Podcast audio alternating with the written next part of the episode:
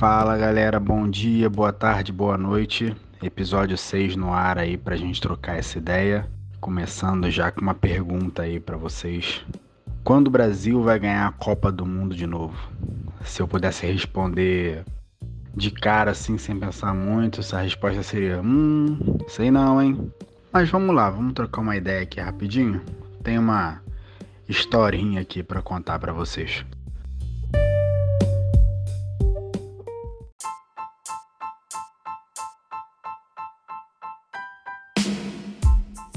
O ano é 2002, mês de junho, aproximadamente umas 4 horas da manhã, mais ou menos. É, a Copa do Mundo rolando, quartas de final. O jogo é Brasil e Inglaterra. É, o Ronaldinho pega uma bola pelo meio de campo, arranca, atrai a marcação. No momento certo, ele rola a bola pro Rivaldo. Dá uma chapada no cantinho direito do goleiro ao gol de empate, 1 a 1 contra a Inglaterra, que naquele dia tinha saído na frente um país inteiro em festa, né? Um alívio muito grande, era um jogo eliminatório, vai pro vestiário com empate. Todo mundo em festa, todo mundo feliz, menos eu. Eu tava revoltado, eu tava puto da vida, dizendo no português claro. Por um motivo muito simples, meus pais não me acordaram para ver o jogo e eu não vi o gol do Owen, não vi a arrancada, não vi a chapada, nem ouvi o grito do Galvão de gol. Na verdade, eu ouvi o grito de todo mundo menos do Galvão ouvi gritos de todo mundo da rua, as panelas batendo, os fogos que o pessoal soltou e acordei revoltado, como já disse antes. É, alguns minutos depois já estava mais tranquilo, tudo mais calmo, assistindo o jogo que eu queria estar assistindo desde o início. Eu vejo aquela pintura de gol do Ronaldinho, um antológico gol da Inglaterra, encobrindo o goleiro, uma falta que todo mundo achou que ele ia jogar na área e ele simplesmente bate pro gol um dos gols mais brilhantes da carreira dele, que foi uma carreira brilhante também. E na campanha que dias depois traria a quinta e última conquista do Brasil em Copas do Mundo. Agora a gente pula 18 anos, direto para 2020. Jogo Brasil e Bolívia pelas eliminatórias da Copa de 2022. Eu tinha trabalhado o dia todo, não vi jornal, não vi nada. E aí na parte da noite eu pego meu celular, e vejo uma galera comentando o jogo da seleção brasileira e fiquei numa sensação de, ué, tem jogo do Brasil hoje? É sério isso? E muita gente carregava um discurso de eu preferia muito mais tivesse jogo do meu time hoje. Já que tá passando o jogo da seleção, a gente assiste. Só tô vendo porque não tem nada melhor para fazer. E a pergunta que fica após essa breve historinha é o que, que, mudou na seleção brasileira, o que mudou no futebol brasileiro ou na forma do brasileiro enxergar a sua seleção. E como eu perguntei agora há pouco, quando que o Brasil vai ganhar outra Copa do Mundo? Para chegar numa resposta, se é que existe resposta para isso, a gente tem que voltar um pouco no tempo, dar uma viajada também. O futebol foi criado na Inglaterra na década de 1860, foi se espalhando pelo mundo e 30 anos depois chegou no Brasil através dos ingleses que trabalhavam por aqui. Eu falei um pouco disso no episódio sobre o Fluminense. E tempos depois se tornou o esporte mais popular do mundo. Um tempo que não havia internet, não havia televisão, cada um jogava a sua maneira, né? E pelo que a gente assiste nas Copas do Mundo mais antigas, a gente pode imaginar que a Inglaterra preferia jogar com um jogo de bola mais aérea, de cabeceio. A Alemanha, os italianos pareciam querer jogar um jogo mais físico, meio que uma disputa de força mesmo. E o Brasil nisso tudo? Como que o Brasil desenvolveu seu, seu estilo? Talvez embalado pelo samba, pela capoeira, pela ginga do brasileiro, ele resolveu de um jeito simples de driblar seus problemas que os adversários colocavam diante deles, né? E já deu um pequeno spoiler da solução encontrada, que foi o drible, o popular drible.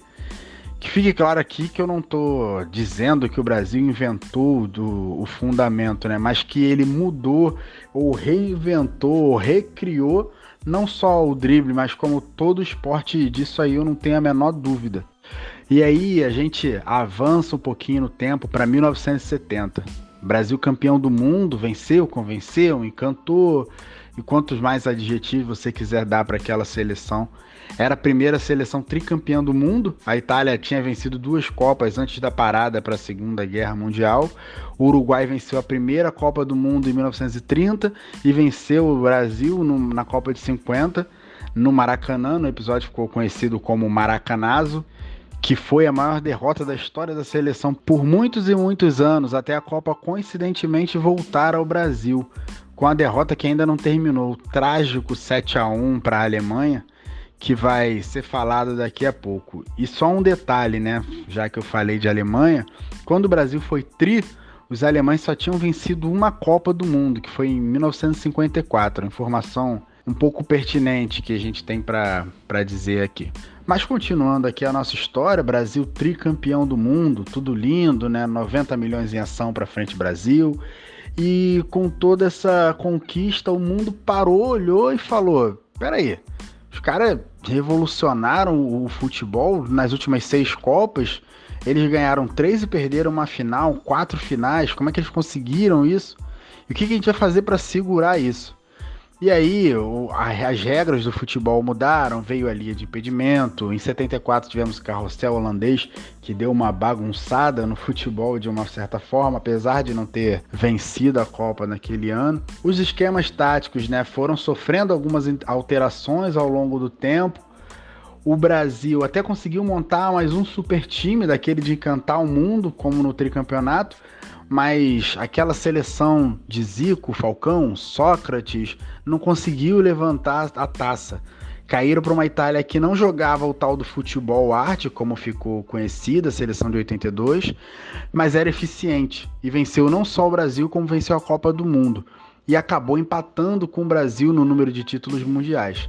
Agora o mundo tinha duas seleções tricampeãs. Até que em 94 o Brasil inicia uma nova sequência vitoriosa, né? 24 anos depois volta a vencer uma Copa do Mundo, passa à frente de novo nessa corrida com a, com a Itália, justamente numa final contra a seleção italiana. A vitória sofrida nos pênaltis daquela seleção que tinha como principal jogador Romário, o cara que se denominava como o cara. E aí o Brasil emplaca três finais de Copa do Mundo seguida, né? Aí é vice para a França em 98 e em 2002 vem o pentacampeonato, que o Zidane e talvez a convulsão do Ronaldo tenham nos tirado quatro anos antes. Aí de novo a vantagem ficou estabelecida ali, né? O Brasil pela primeira vez tinha uma vantagem de no mínimo duas Copas do Mundo para qualquer seleção. Se alguém tinha dúvida, parou de ter. Tava confirmado para o mundo inteiro. Ninguém joga mais futebol que o brasileiro. Só que aí, meus amigos e minhas amigas, o mundo parou de novo para refletir. Pera aí, os caras fizeram de novo. Eles já tiveram Garrincha, já tiveram Pelé, não ganharam com o Zico, mas voltaram a vencer com o Romário. Quando a gente achou que tinha acabado, ainda apareceu um fenômeno, literalmente. Como é que pode? A gente tem que parar esses caras de, de algum jeito, pelo amor de Deus, chega de perder para esses caras. Só que agora é século 21, é era da internet, a informação roda o mundo todo em segundos, ninguém tá isolado mais. Se um novo estilo de jogo faz sucesso lá no Japão, é possível um clube daqui da Argentina copiar e fazer a mesma coisa lá. E quem não está atento se assusta com aquela novidade, fica meio, nossa, que, que é isso? O que, que estão fazendo? Estão revolucionando tudo. E a evolução do futebol foi constante. A ciência aumentou muito seu papel dentro do jogo. Os países começaram a investir mais nas categorias de base, no aperfeiçoamento da formação dos atletas os europeus começaram a melhorar seus campeonatos, os jogadores brasileiros de mais talento não ficavam mais aqui por tanto tempo, cada vez mais cedo iam para onde o futebol passou a interessar mais, e poucos anos depois do Penta, um novo marco se apresentou ao futebol. É, o marco se chamava Ronaldinho Gaúcho, né? O menino que decidiu aquele jogo contra a Inglaterra que eu falei lá no começo, era agora o melhor jogador do mundo, mas era o melhor disparado. Ele recolocou o Barcelona no mais alto patamar do futebol mundial e cantou todo mundo, né? Os seus vídeos são vistos até hoje. Ele chegou até a ser aplaudido pela torcida do maior rival numa vitória do Barcelona sobre o Real Madrid em pleno Santiago Bernabéu. E com isso só aumentava a certeza que o brasileiro não cansa de ensinar o mundo a jogar futebol. E por mais que fosse um período entre Copas do Mundo, era encantador ver um jogador daquele que estava pegando o bastão deixado pelo Ronaldo e estava sumindo, meio que falando assim, daqui para frente eu que vou mandar. E aí nós chegamos em 2006, na Copa do Mundo da Alemanha, seleção brasileira favoritíssima ao título e cai para a França. De novo o Zidane entra no caminho da seleção, uma apresentação de gala que assim merece ser vista para quem gosta de futebol e não teve oportunidade. Procura aí que foi uma das exibições individuais mais impressionantes da história das Copas do Mundo e também foi uma apresentação melancólica da seleção brasileira, que já colecionava uma porção de erros desde a sua preparação. Os treinos foram abertos, um nível de concentração beirando zero, os jogadores sorrindo excessivamente quando não, não pareciam estar se preparando para uma Copa do Mundo, pareciam estar se preparando para um torneio festivo e que eles seriam campeões com toda certeza desse mundo. Era uma soberba de dar nojo e Brasil caiu feio, né, com Roberto Carlos levando a culpa pela opinião pública, porque no lance da eliminação do Brasil, no gol do Thierry Henry, após um cruzamento, o Roberto Carlos está ajeitando o meião quando era para estar tá marcando o autor do gol. Então ele foi meio que tirado para Cristo nesse, nessa derrota da seleção. E essa Copa para mim tem um ponto interessante, né? Foi a última Copa que eu torci pela seleção brasileira. No alto dos meus 14 anos, talvez tenha sido até aquele momento ali a maior decepção como espectador de futebol, mesmo com o Flamengo já tendo perdido a final de Copa do Brasil para Santo André. Aquele momento foi um momento bem bem marcante, bem decepcionante como torcedor. Mas esse afastamento da seleção me fez ver com outros olhos tudo, né? O olhar ficou muito mais racional que emocional. Em 2010 eu não chego nem a considerar um vexame o Brasil não tinha time para vencer aquela Copa do Mundo, estava numa fase de transição. E aí, alguns anos depois, vem a Copa das Confederações 2013, que é uma vitória que eu digo pode ter sido a pior vitória da história da seleção brasileira. É a final da Copa das Confederações, um ano antes da Copa do Mundo, Brasil e Espanha. Aquele time que sempre valorizou muito a posse de bola, com toques rápidos e uma movimentação constante de seus jogadores, e vinha passando pela maior fase da sua história. Ela tinha sido além do campeão mundial de 2010, ela foi bicampeã europeia, estava jogando fino e essa seleção não foi capaz de parar a seleção do Filipão. O último técnico campeão pela seleção brasileira enfiou 3 a 0 nos caras. Um show do Neymar, Fred fazendo gol, dois gols em cima do Cacilhas, um dos melhores goleiros do mundo. Davi Luiz tirando bola em cima da linha e tudo que tem direito. E resumindo, o sentimento foi um só. 2014 é tudo nosso, ninguém vai conseguir segurar e mostra tua força, Brasil. Vamos que vamos que o Hexa vem. E logo na primeira rodada da Copa do Mundo no Brasil veio logo um pequeno aviso. A Espanha toma um esculacho de 5 a 1 da Holanda, um jogaço, a Espanha não vê a cor da bola, a Holanda joga muito. E qualquer brasileiro um pouquinho mais lúcido teria se atentado ao fato, né? Não era o Brasil que era de novo aquele Brasil, mas era a Espanha que estava em baixa, estava precisando de renovação, seu ciclo vitorioso já tinha se encerrado mas aí já era tarde demais, estava todo mundo muito empolgado para analisar esses detalhes. O Brasil podia ter caído para o Chile nos pênaltis, podia ter caído para a Colômbia, que foi uma das surpresas no, no Mundial, mas quis os deuses do futebol que acontecesse aquele 7 a 1 piedoso da, da Alemanha no Mineirão. É, eu falo piedoso porque os alemães tiraram, mas tiraram muito o pé no segundo tempo. Eles só esperaram o jogo acabar, tanto que os dois gols da Alemanha no segundo tempo saem dos pés de um jogador que era reserva, então provavelmente entrou querendo mostrar serviço. E foi um dos jogos mais covardes que eu já vi na Copa do Mundo. A diferença técnica e tática eram muito grandes.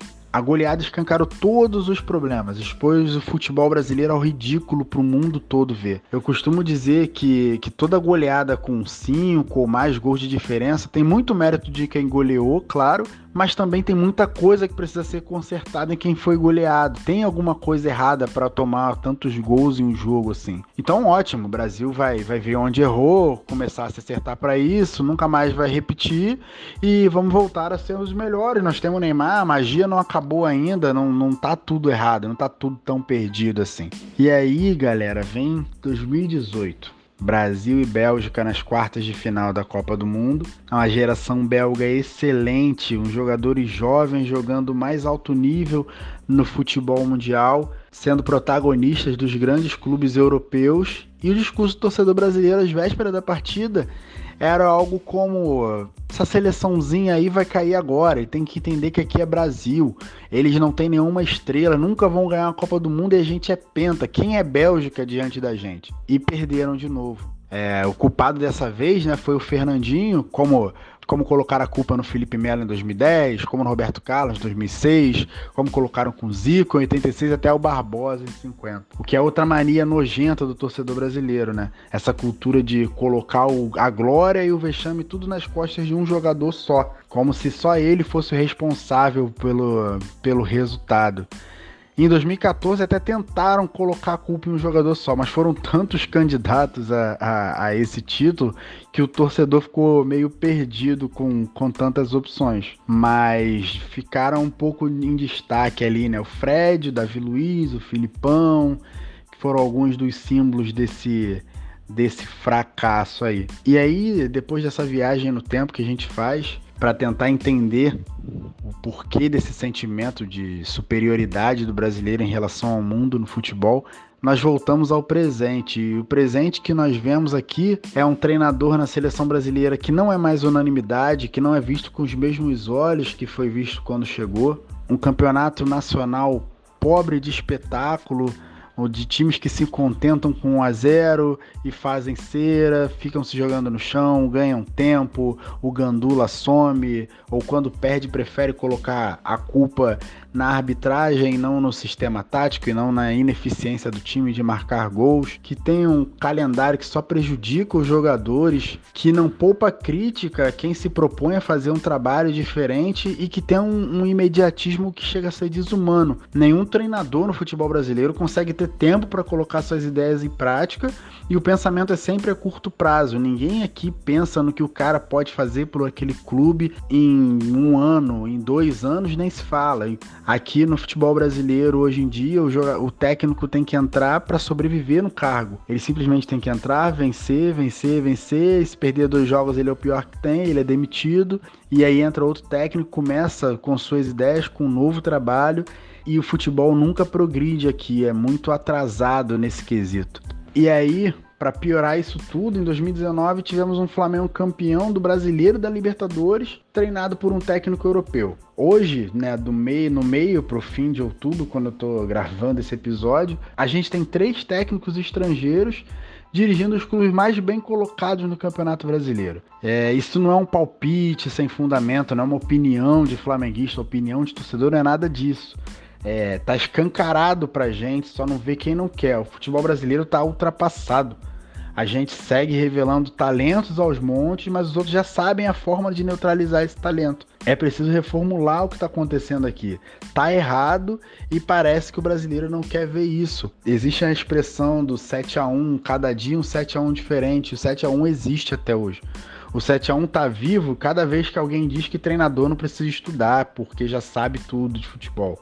O 7 a 1 tá vivo quando um técnico diz que o goleiro tem que saber agarrar, que se fosse para jogar com pé, ele era meio campo. O 7 a 1 tá vivo enquanto ainda tem gente batendo nas cinco estrelas no peito com tanta soberba, achando que não vai, ninguém vai chegar nesse patamar que chegou a seleção brasileira. E sendo bem realista, eu não acredito numa mudança de atitude.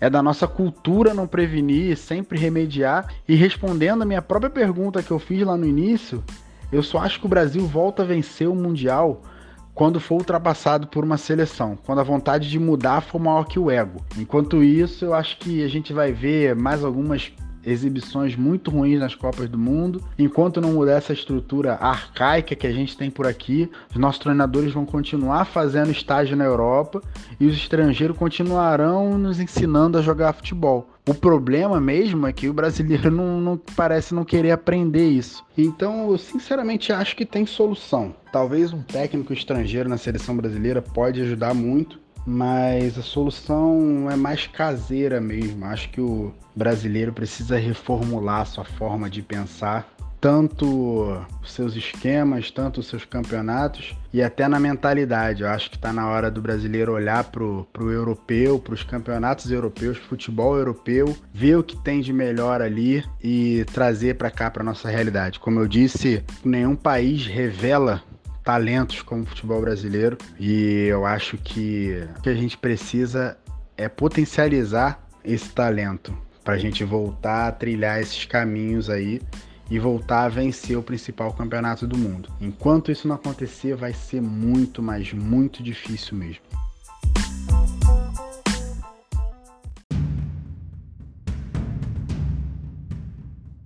E você?